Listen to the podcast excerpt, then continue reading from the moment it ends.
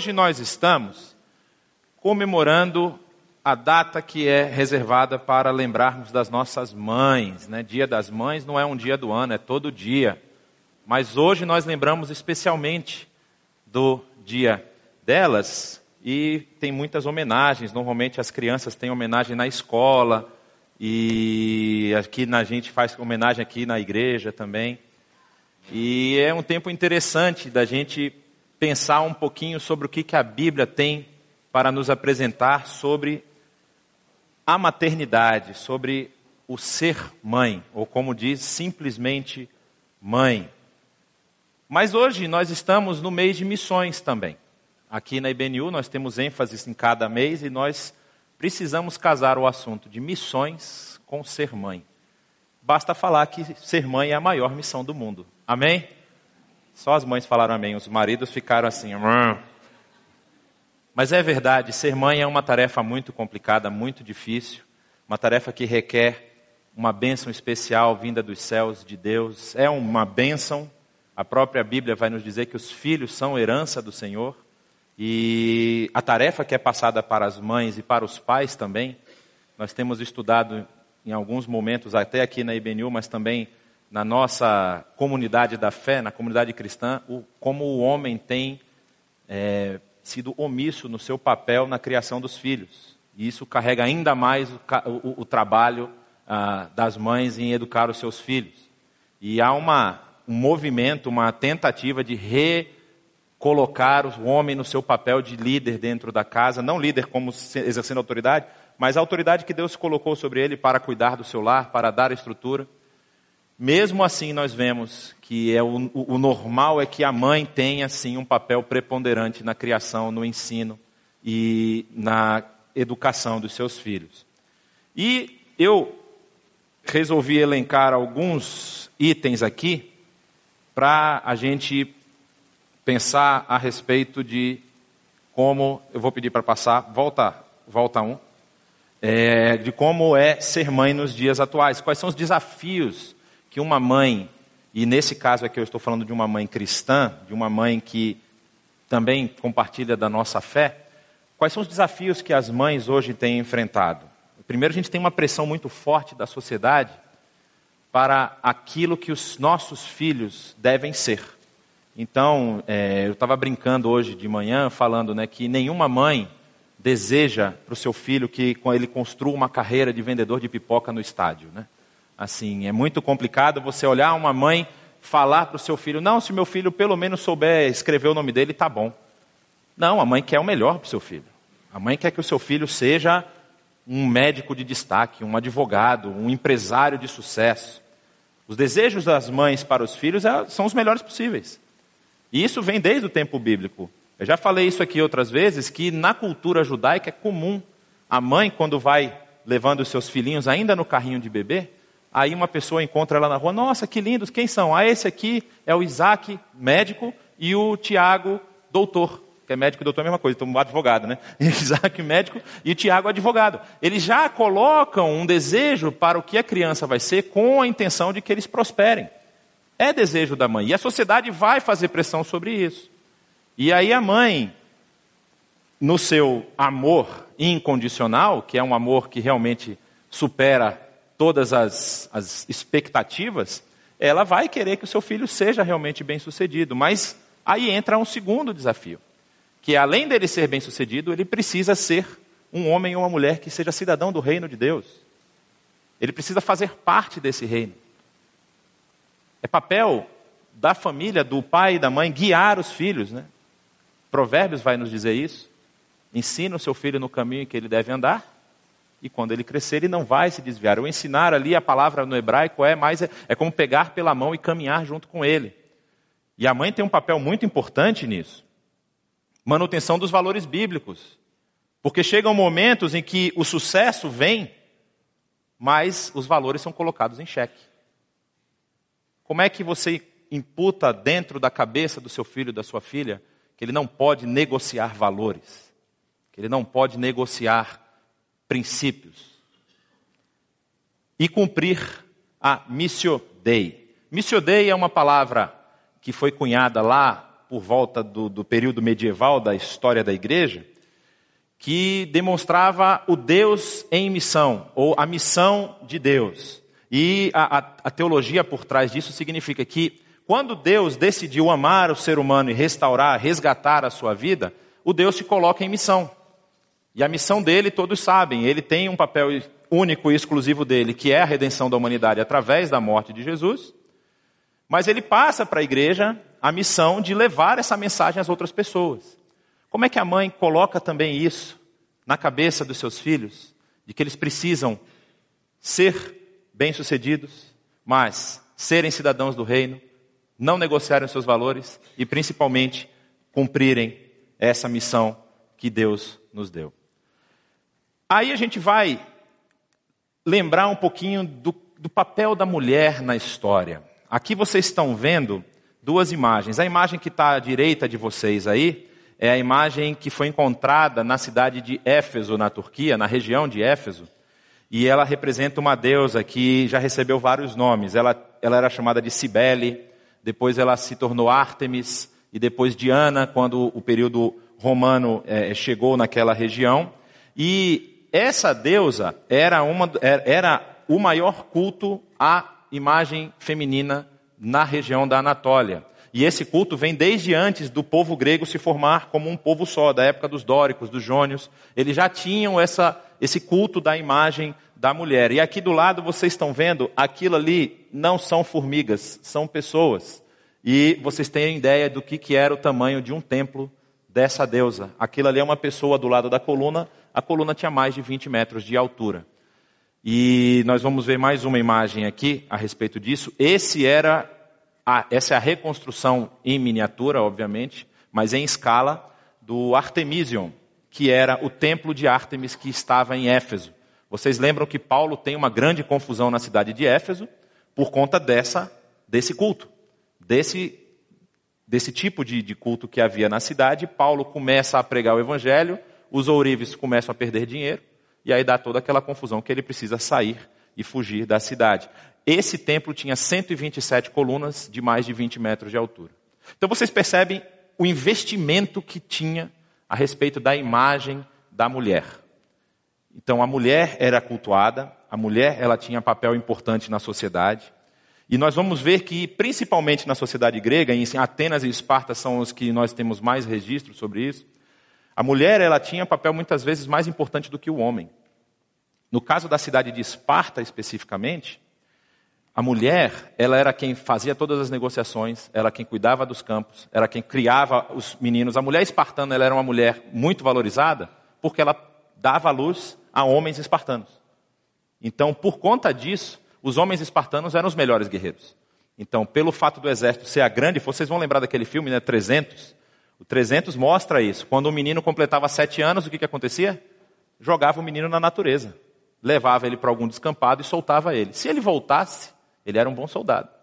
Se ele não voltasse, já tinha provado que não era um bom soldado e a situação estava resolvida. Mas esse era o papel da mulher naquela sociedade. Os homens, eles não estavam em casa, eles passavam pouco tempo em casa, eles estavam reunidos nas casernas e lutando. O historiador aqui, Tucídides, fala do período das guerras e o período em que os homens saíam para a batalha contra os outros gregos, eram gregos contra gregos.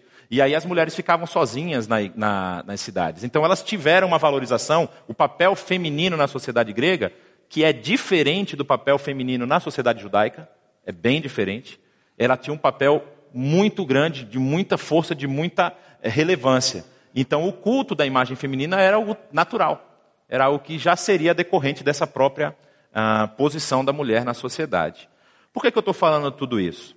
Porque aqui vocês vão ver o crescimento da igreja primitiva nos primeiros três séculos. Se vocês olharem ali, aquela parte que está um pouco mais esverdeada é onde aumentou a concentração de cristãos, principalmente nos três primeiros séculos da nossa era. E é justamente nessa região onde havia a maior influência do culto feminino.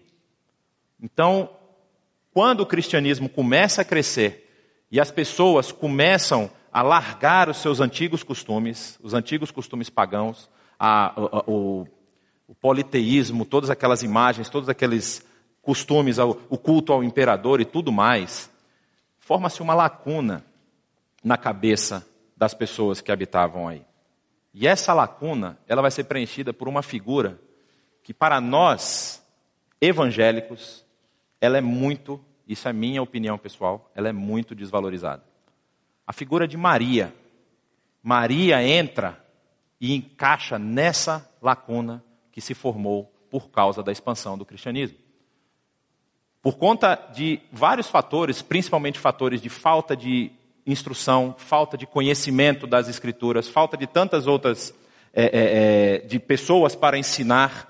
Vocês lembram que os líderes normalmente nesse período tinham que sair viajando por várias cidades para poder ensinar as igrejas. Então surgia muita teoria lá que só vai ser combatida depois. Então, por falta disso tudo, a Maria acabou assumindo esse papel de sendo a, a, como se fosse a rainha mãe, a, cumprindo essa função da imagem feminina dentro do cristianismo. E isso cresceu, não é? Se a gente for lembrar de Maria na história, existem aqui eu levantei três elementos a respeito da, do, do culto que se formou em volta de Maria. E aqui eu não estou simplesmente, eu não quero aqui fazer uma crítica velada ou não a como a, a, Igreja Católica interpreta esses elementos, nós não interpretamos dessa forma, é só para nós traçarmos uma, um paralelo de diferença. É, foi criado, foram criados conceitos que posicionaram Maria numa situação, numa posição de destaque que a gente não encontra na Bíblia. E o problema qual é? Por conta disso, quando vem a reforma protestante, os cristãos evangélicos, que são filhos da reforma, tiram Maria do caminho. Maria passa quase a não ser mais citada. Mas nós vamos ver que ela tem um papel importantíssimo no que nós falamos no início: em ser mãe e cumprir a missão. Aí o que, que acontece? Na história, Maria assumiu o papel de mãe de Deus. Isso é um conceito que surgiu lá pelo século III e no século IV, no concílio de Niceia e complementado no concílio de Constantinopla, foi criado o credo, credo niceno constantinopolitano, que fala num dos trechos, o qual por nós homens e para a nossa salvação desceu dos céus, falando do Senhor Jesus, e se encarnou pelo Espírito Santo no seio da Virgem Maria e se fez homem. E aqui surgiu um silogismo. Vocês sabem o que é silogismo, né? Tem aquele silogismo que é o suprassumo dos silogismos, que diz que Deus é amor, mas o amor é cego. Steve Wonder é cego, Steve Wonder é Deus. Vocês já ouviram falar disso? Esse é um silogismo clássico. Silogismo, o que, que acontece? Nós temos aqui no credo falando que Deus é o criador de todas as coisas e Jesus ele tem a mesma substância, é igual a Deus. E ele nasceu da Virgem Maria. Logo, a Virgem Maria é a mãe de Deus. E aí surge toda uma teologia em volta desse conceito, e o desdobramento dessa teologia vai culminar ao ponto de dizer que ela tem, como nós vamos ver ali, a questão da imaculada conceição, ou seja, não só Jesus nasce de um nascimento virginal, mas Maria também. E isso a Bíblia não nos aponta em nenhum momento. Isso não está no texto bíblico, isso é criação posterior. E também a questão da interpretação do Lucas 1, 28, quando diz que o anjo chegou a ela e diz: Alegre-se agraciada. E aí a palavra agraciada, cheia de graça, que foi a tradução que foi passada pela tradição é, é, católica, aponta para uma mulher que recebeu de Deus graça e que nunca cometeu nenhum delito, nenhum pecado, assim como o Senhor Jesus. Então ela tem o mesmo status do Senhor Jesus. E isso é muito complicado de defender biblicamente, apesar de que a Bíblia não fala basicamente da vida de Maria fala do princípio, quando ela estava com seu filho nos braços até os 12, 13 anos, e depois cita quando o ministério de Jesus começa, e nesse período não se fala nada sobre a vida dela, e nem depois. A gente vai ver que só tem alguns nuances para apontar é, é, o caminho que Maria seguiu nesse, nesse processo. Mas o que eu quero destacar aqui não é o, o que nós entendemos como errado na interpretação da vida de Maria, mas o que nós perdemos por não avaliarmos a vida dela. É isso que a gente quer trabalhar hoje aqui. Maria é uma mulher que recebe uma vocação divina. Diz lá no primeiro capítulo de Lucas, no sexto mês daquele ano, Deus enviou o anjo Gabriel a Nazaré, cidade da Galileia, a uma virgem prometida em casamento a certo homem chamado José, descendente de Davi. O nome da virgem era Maria. O anjo, aproximando-se dela, disse: Alegre-se, agraciada, o Senhor está com você. Maria ficou perturbada com aquelas palavras, pensando no que poderia significar essa saudação. Mas o anjo lhe disse: Não tenha medo, Maria. Você foi agraciada por Deus. Você ficará grávida e dará à luz a um filho. E lhe porá o nome Jesus. Ele será grande e será chamado Filho do Altíssimo. O Senhor Deus lhe dará o trono do seu pai, Davi, e ele reinará para sempre sobre o povo de Jacó. E o seu reino não terá fim. Quando você pega uma mensagem como essa, Maria recebe uma mensagem como essa, se você recebesse uma mensagem como essa, você ficaria, poxa, bacana, hein? Vou ter um filho, e o filho vai ser rei, e vai reinar para sempre. Que mensagem legal. Tô dentro. Vamos lá. E aí a resposta dela: sou serva do Senhor, que aconteça comigo conforme a tua palavra. Mas não é simples assim. Há muitos elementos aqui que a gente precisa avaliar que colocavam Maria em xeque numa decisão como essa. Olha que interessante. Primeiramente, Maria era muito jovem. O costume do casamento na época de Jesus, as moças casavam depois dos 13 anos, 13, 14 anos. Elas já estavam prometidas em casamento. Isso era o costume da época. E casavam-se não com um jovenzinho de 17, 18 anos, casavam-se com homens muito mais velhos. É bem capaz de que José já tivesse uma idade avançada, e uma das é, explicações para essa, essa questão é que José não é citado no período do, do, do ministério de Jesus. Então se imagina que José pudesse já ter morrido. Porque Jesus ele começa aqui, depois ele só começa o ministério com 30 anos. E José não aparece. José não aparece na história. A história de José se encerra logo depois da visita deles ao templo em Jerusalém. E Maria estava noiva. O noivado era um evento público. E para a cultura da época, o noivado ele preparava para a vida de casamento. O que, que significa? Quando o, o, normal, o que se entende da época é que quando é, havia um contrato, um acerto de noivado, esperava-se um ano, mais ou menos um ano, para se consumar o casamento, para que houvesse a festa. A festa durava normalmente vários dias, e a partir desse momento do noivado até o casamento, ia se preparando as coisas da vida de casado, onde eles iam morar, é, qual era a, a, a mobília da casa, e esse período se fazia isso. Tanto é importante essa informação que, se no caso da noiva, é, é, no período de noivado, o marido falecesse, a noiva tinha que passar pelo período de viuvez, mesmo não sendo casado. Então era como se já tivesse casado, sem uma consumação desse casamento, através das bodas e tudo mais. É, e o que, que acontece para uma noiva nesse período se ela aparece grávida? Ou eles adiantaram o serviço, não era para ter feito, mas aconteceu, ou aconteceu alguma coisa com a noiva. E a Bíblia tem vários elementos apontando do que, que acontece quando a moça é atacada, né? Diz que se ela for atacada na cidade e não gritar, a culpa é sobre ela, porque ela podia ter pedido por socorro. Se ela for atacada no campo, aí ela não tinha o que fazer. Mas assim, era um risco a correr o risco até de ser apedrejada, que era o, extremo da lei. Apesar de que não há muitos relatos de apedrejamento naquele período de registros posteriores, mas era a punição máxima da lei, ela ser apedrejada. E aí, a questão do risco de abandono também. Porque se ela explica isso para José, José não entende direito, e aqui a Bíblia vai falar isso, que José teve algum receio para recebê-la como sua esposa, o receio é justamente para que ela não fosse colocada é, é, não há um vexame público. É interessante que muitas vezes a gente avalia a posição de José e acha que José é fraco. Pô, José é muito fraco, faltou fé a José. Mas na verdade, ele estava sendo misericordioso com ela. Porque se ele abandonasse, se ele a mandasse de volta para a casa do pai e ela estivesse grávida, ela poderia ser levada a julgamento. E o que José tenta fazer em secreto é justamente para preservar a imagem de Maria. Ele tenta fazer essa anulação do casamento de forma porque na lei judaica bastava duas testemunhas. Ele chamava duas testemunhas na casa dele, explicava a situação, falou: "Estou devolvendo ela para a família dela" e ficava tudo por isso mesmo. José estava tentando proteger Maria. Vocês veem que não é tão simples a decisão que ela tem que tomar, né? Mas ainda assim, ela coloca a missão à frente da sua própria vontade. E ela se submete a essa missão.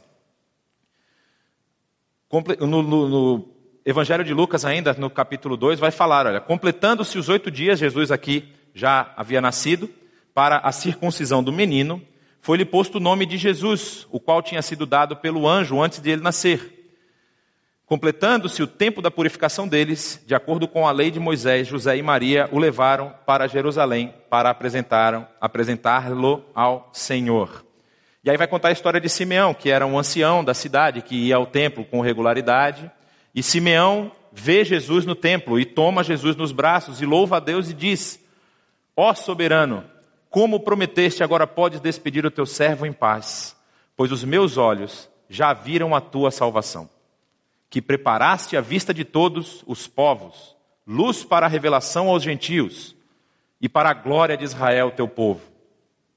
O pai e a mãe de, do menino estavam admirados com o que fora dito a respeito dele. Poxa, que legal, um ancião da igreja pegou meu filho, o abençoou, falou que ele vai ser luz para os gentios. Que legal o pai e Simeão abençoou o menino e disse a Maria, mãe de Jesus: Este menino está destinado a causar a queda e o soerguimento de muitos em Israel e a ser um sinal de contradição de todo, de modo que o pensamento de muitos corações será revelado. Quanto a você, uma espada atravessará a sua alma. Agora mudou o jogo. Ela podia ter reclamado, falou: Deus, você tinha mandado um anjo na minha casa dizendo que ele ia ser rei. Agora você está me dizendo que ele vem aqui para causar confusão? E eu vou ter uma espada atravessando a minha alma? Que negócio é esse? Não foi isso que a gente tinha combinado. Maria se submete à missão. Maria se coloca debaixo da condução de Deus, da condução do Espírito. E aí diz, é, é, é ela mesma fala isso quando ela tem é, é, alguns momentos em que pessoas falam coisas a respeito de Jesus. Tem a, a parte dos pastores que vão lá no, na manjedoura e dizem que um coral de anjos falou para eles que Jesus havia nascido, que ele seria o rei e cantaram glórias a Deus nas alturas. Maria guarda essas coisas no seu coração e ela reflete sobre elas. Maria não deixa de pensar nessas coisas. Ela coloca isso no seu conversa. Quando essa frase quando diz assim que ela guarda todas essas coisas e sobre elas reflete no seu coração, tem um significado assim: isso era do seu fórum íntimo. Ela não expunha essas coisas, ela guardou para si. E esse foi, vamos dizer assim, o assunto que ela tinha para tratar com Deus no seu travesseiro. Ela conversava com Deus sobre isso. Mas em momento algum, ela tenta dissuadir Jesus da sua missão. Ela era mãe. Enquanto o menino vai crescendo, ela podia, ó oh, Jesus, pega leve, vou te ensinar a, a ser neutro. Vai devagar, não fala que as pessoas estão erradas, não aceita a pessoa como ela é, né? A gente faz tanto isso. Ela não faz isso. Ela não quer que o filho dela tenha a missão prejudicada pelo seu sentimento. E a palavra é muito dura, né? Uma espada atravessará a sua alma. Ela se submete, aceita a missão e educa o seu filho. Nós vamos ver aqui, como diz no capítulo 2 do Evangelho de João, Jesus aqui está para começar o seu ministério. Depois da apresentação dele ao templo, vocês vão lembrar que quando Jesus está lá no templo e o povo volta de Jerusalém, Jesus tinha 12 para 13 anos, é o seu bar mitzvah, era a cerimônia judaica do, da completude dos 12 para 13 anos. E Jesus fica no templo quando a caravana volta para a cidade onde eles moravam, que era a cidade de Nazaré. E aí, depois de três dias, eles percebem que Jesus não está no grupo, voltam e encontram Jesus discutindo com os sábios, os sábios do templo. E depois desse momento em que Maria pergunta para Jesus por que, que ele tinha feito isso, e ele fala que a vontade dele era fazer a vontade do pai dele, que ele precisava estar na casa do pai dele fazendo a vontade do pai, não há nenhum relato até esse nós estamos falando de 12, 13 anos até 30 anos. Então são 17 anos sem nenhum comentário a respeito do que aconteceu na vida de Jesus, de José e de Maria. E Quando acontece isso aqui, é, o, é conhecido como o início do ministério na terra de Jesus, porque é o primeiro milagre que Jesus realiza. Mas aconteceu onde? Numa festa de casamento, na cidade de Caná, na Galileia. Maria foi convidada para a festa, Jesus e seus discípulos também foram convidados para a festa. E aí diz o texto que quando tinha acabado o vinho, a mãe de Jesus lhe disse: Eles não têm mais vinho. E aí vem a resposta que muitas pessoas acham que é a única resposta atravessada de Jesus, que ele não deveria ter falado. Ele diz: Que temos em comum, mulher? A minha hora ainda não chegou. Esse diálogo ele é muito importante. Porque aqui é o momento em que Maria entrega o seu filho para a missão. Quando Jesus responde que tenho eu contigo, que temos em comum mulher, falar mulher não é uma ofensa. Isso é uma forma comum do filho se dirigir à sua mãe. Se eu falasse para minha mãe que tenho eu contigo, mulher, eu estaria com alguns dentes a menos. Acho que muitos aqui estariam. Se minha mãe tivesse na sua mão um tijolo, eu tomava uma tijolada na cara. Mas, para a gente parece duro, mas não é dureza. Jesus está marcando o seu relacionamento com a sua mãe. Ele está falando para ela, mãe, agora meu ministério vai começar. Ele está dizendo assim, ó, a sua, o seu interesse é diferente do meu interesse. Talvez Maria ainda aspirasse que Jesus fosse reconhecido pelo seu poder e glória, mas o poder e glória de Jesus vão ser reconhecidos na ressurreição. Ele precisava passar por tudo aquilo. Talvez ela não soubesse disso ainda. E Jesus aqui está pontuando: olha, os nossos interesses não são os mesmos. E Maria não retruca. Fala, que é isso, menino? Apanhou pouco? Não. A sua mãe diz: façam tudo o que ele lhes mandar.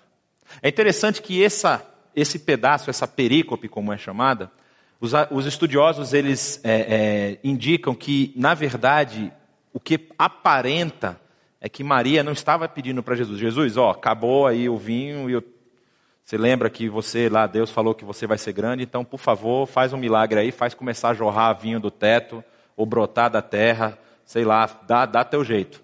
O que provavelmente significa aqui é que Maria falou assim: Jesus, eu sei que você é uma pessoa boa. Os noivos estão com dificuldade. Você não consegue juntar um grupo aí e, e, e resolver o problema? Você não pode ajudar de alguma forma? Ela não pede exatamente um milagre para Jesus. Não há nenhuma indicação disso. Ela simplesmente sabe o filho que ela educou. Ó, oh, o pessoal está com problema, precisa que você ajude. E aí, quando Jesus responde e ela entende, talvez não tenha um entendimento claro ainda do que, que isso significava, mas ela vai entender isso na frente, ela fala: olha, pode fazer tudo o que ele mandar, que ele vai ajudar.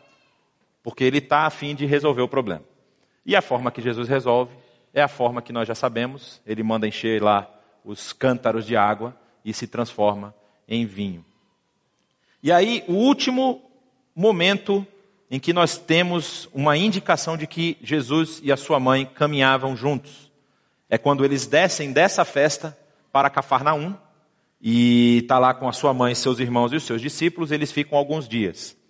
Após esse evento, ocorre a primeira visita de Jesus a Jerusalém por conta das festas. E já não fala que Maria está com ele. Então, aqui marca o momento em que Maria deixa Jesus caminhar com as suas próprias pernas. 30 anos. E você reclamando que o seu filho talvez ainda está em casa, né? Mas assim, com 30 anos, Jesus começa a caminhar e desenvolver o seu ministério. E esse é um momento que marca essa, vamos dizer assim, essa ruptura de, não uma ruptura de relacionamento, mas de proximidade. Jesus agora caminha com seus discípulos e Maria volta para as suas atividades na sua casa. E ela continua acompanhando o ministério. É interessante isso, que ela não fala assim, bom, já que ele agora tem o ministério dele, então ele que se vire. Ela, quando tem oportunidade, quer ir ver o seu filho, quer falar com o seu filho, quer conversar com ele. E aí o texto vai nos dizer em Lucas, lá capítulo 8, que Jesus estava falando para uma multidão, e esse trecho, nos dois evangelhos em que ele aparece, ele apare... nos três, desculpa, Marcos, Mateus e Lucas, ele é um texto que está meio solto. E não dá para a gente ter uma certeza de que local isso está acontecendo. Se é próximo à cidade de Nazaré, se é na região da Judéia, se é na Galileia, próximo a, a, a Tiberíades e tudo mais, e Cafarnaum. É, a gente não consegue pinar exatamente qual é essa localidade. Diz que Jesus estava falando para uma multidão. E aí chega a sua mãe e os irmãos de Jesus, e eles foram vê-lo, mas não conseguiram aproximar-se dele por causa da multidão. Alguém disse: Tua mãe e teus irmãos estão lá fora e querem ver-te. Ele responde: Minha mãe e meus irmãos são aqueles que ouvem a palavra de Deus e a praticam. Aqui Jesus já está no seu ministério. Então ele, tá, ele não está dizendo: Eu não me importo mais com a minha mãe e com meus irmãos. Mas ele está dizendo que até se minha mãe e os meus irmãos não seguirem a palavra de Deus, eu não posso chamá-los de minha mãe e meus irmãos. E nós vemos que Maria também não retruca. Ela não reclama, o texto não diz, e Maria reclamou até voltar em casa e ficou chateada com seu filho, não. Ela aceita o ministério dele. Ela acompanha o ministério à distância, aceita o seu ministério. E muitas vezes a gente tem essa dificuldade de aceitar certas decisões que os nossos filhos tomam. E, assim, eu, eu sou da ideia de que você nunca, mãe nunca deixa de ensinar o filho. Eu estou aqui no, na, na idade da cruz, não é? Estou nos meus 33 anos e tive com a minha mãe domingo passado. Hoje ela, ela mora em outra cidade, ela não está aqui. Mas tive com a minha mãe domingo passado e ela, domingo passado, ainda estava me passando orientação. Então, mãe nunca deixa de ensinar. Mas aqui nesse caso, nós não estamos falando de qualquer pessoa. Não é Jonatas que está ali, é o próprio Senhor Jesus, aquele que tem poder, todo o poder dado nos céus e na terra.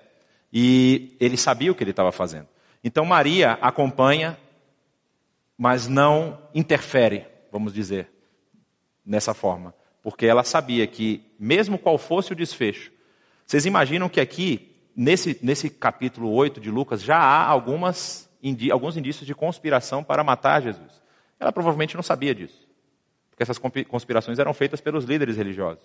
E eles não anunciavam quem eles estavam pensando em matar. Mas assim, já havia esse tipo de conspiração. E ela podia, se soubesse, imagina uma mãe que sabe que o seu filho vai passar por algum perigo.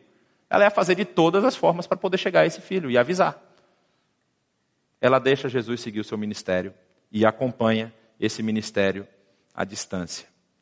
Vocês percebem que a missão dela, talvez, é a missão mais difícil. Talvez é a missão mais complicada. Porque, no final, ela podia reclamar com Deus, ela podia se queixar ao próprio filho: por que, que você tomou essas decisões? Por que, que você fez dessa forma? O texto de João 19 vai nos mostrar que quando Jesus está sendo crucificado, na verdade é que ele já está na cruz. Estavam perto da cruz Maria, sua mãe, a irmã dela, Maria, os pais tinham muita criatividade em colocar nomes, a mulher de Clopas e Maria Madalena. Se você já ouviu a expressão três Marias, é daqui que vem. As três Marias que acompanham Jesus na sua crucificação.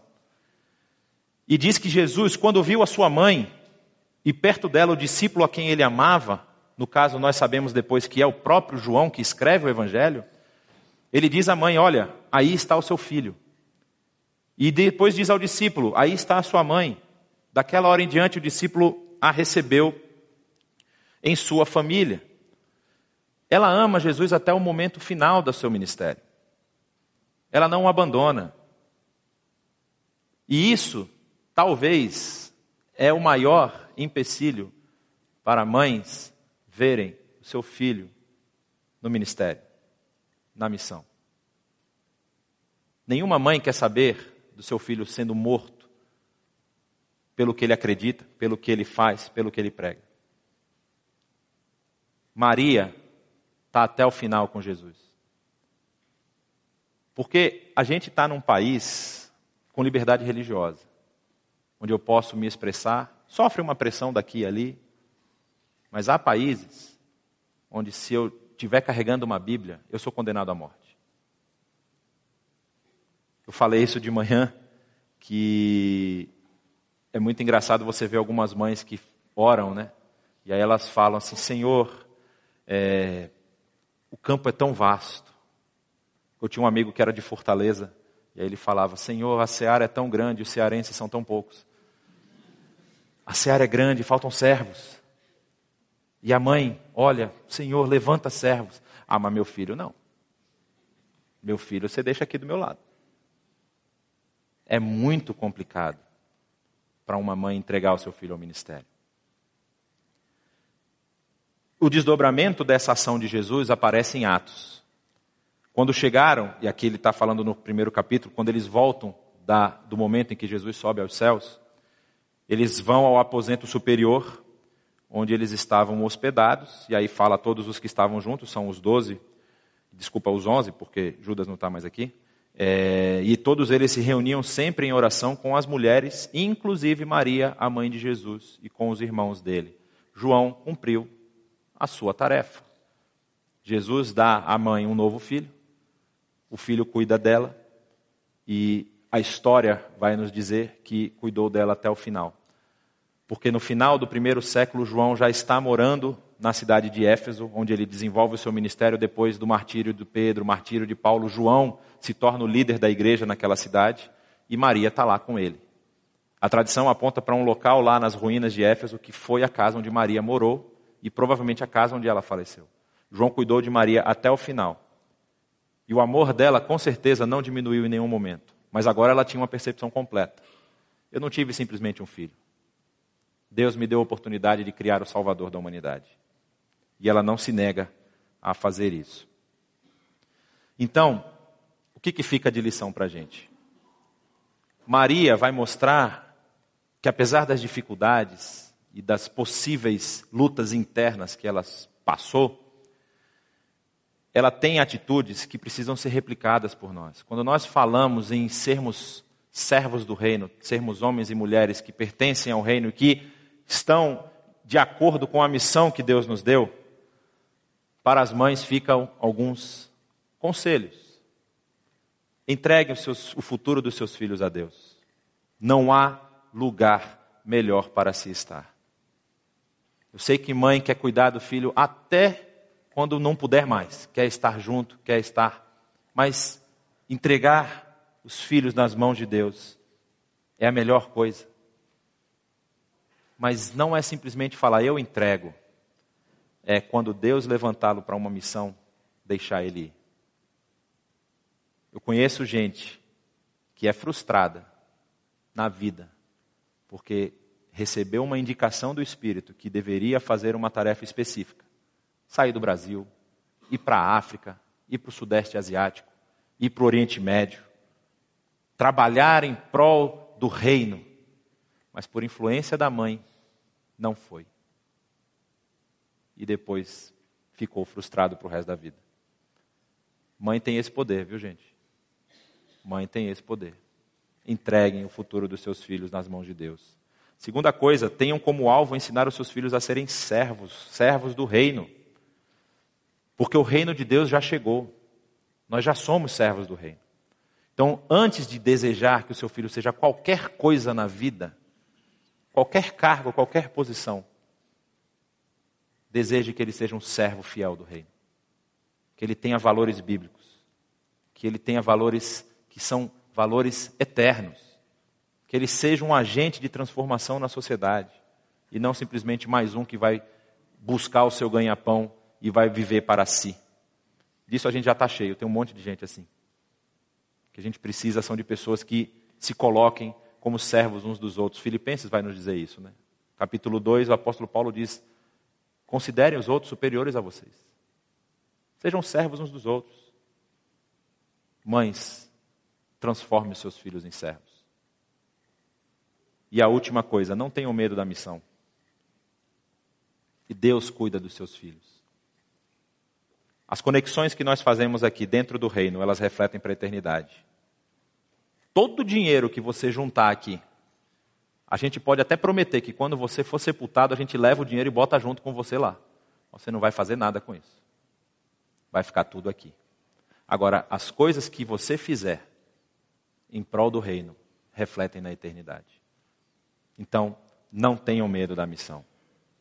Estimulem os seus filhos a serem servos. Eu não estou falando aqui que você precisa falar para o seu filho, meu filho, agora você vai lá para a África porque o pastor falou. Não, não é isso. Seja servo onde está. Seja missionário onde está.